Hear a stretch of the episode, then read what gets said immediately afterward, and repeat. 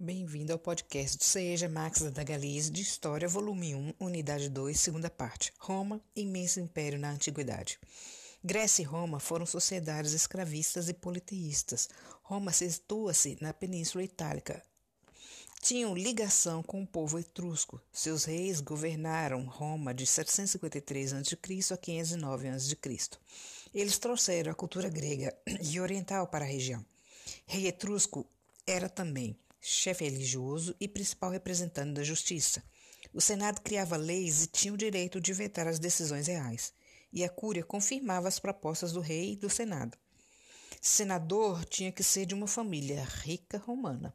Romanos derrubam o último rei etrusco, Tarquínio, dando fim à monarquia e fundando a República. Grupo que domina a República, patrícios, proprietários de terras. A divisão social era patrícios, clientes, plebeus e escravos, que eram a base da produção de riqueza e da realização de serviços da sociedade romana, por isso, sociedade escravista. Foi criada a magistratura e o tribuno da plebe na República e leis contra a escravidão por dívidas, criação da Lei das Doze Tábuas, depois de lutas pelo reconhecimento dos direitos plebeus. Expansão romana durante a República. Povos que não se submetiam eram escravizados. Cidadão romano deveria participar do exército. Século I a.C., aumento do número de escravos. Camponeses sem terras passam a ocupar os centros urbanos em busca de trabalho. Solução dada pelo tribuno Tibério Graco à reforma agrária e que os recursos para financiar saíssem do tesouro. Foi assassinado. Seu irmão Caio Graco defendeu a venda de trigo com preço mais baixo para a população pobre e distribuição de terras em áreas distantes também foi assassinado. Crise social fortalece o poder dos militares. Exemplo: General Sula tornou-se ditador. Título para cargo de situações de instabilidade, com poderes para legislar, não teve sucesso. Guerra civil em Roma, aumento das tensões, revoltas de escravos, Espartaco século I a.C.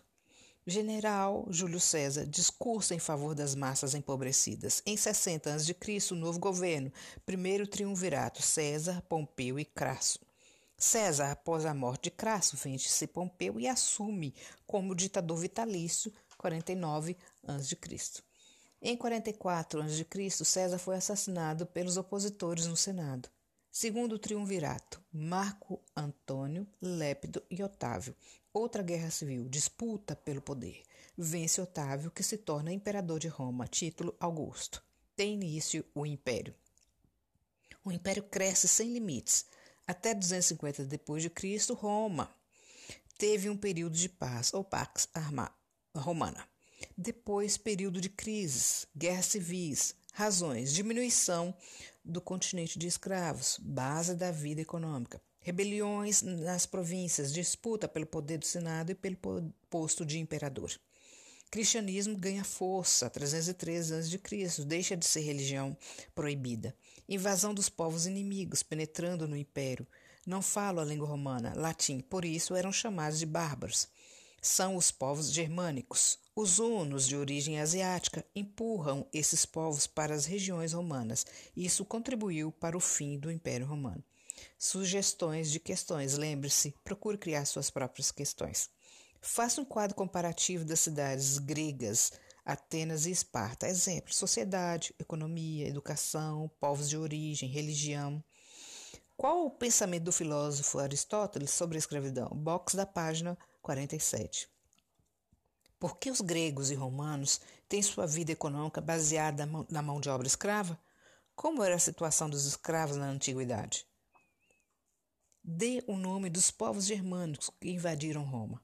Explique e pesquise a criação da Lei das Doze Tábuas.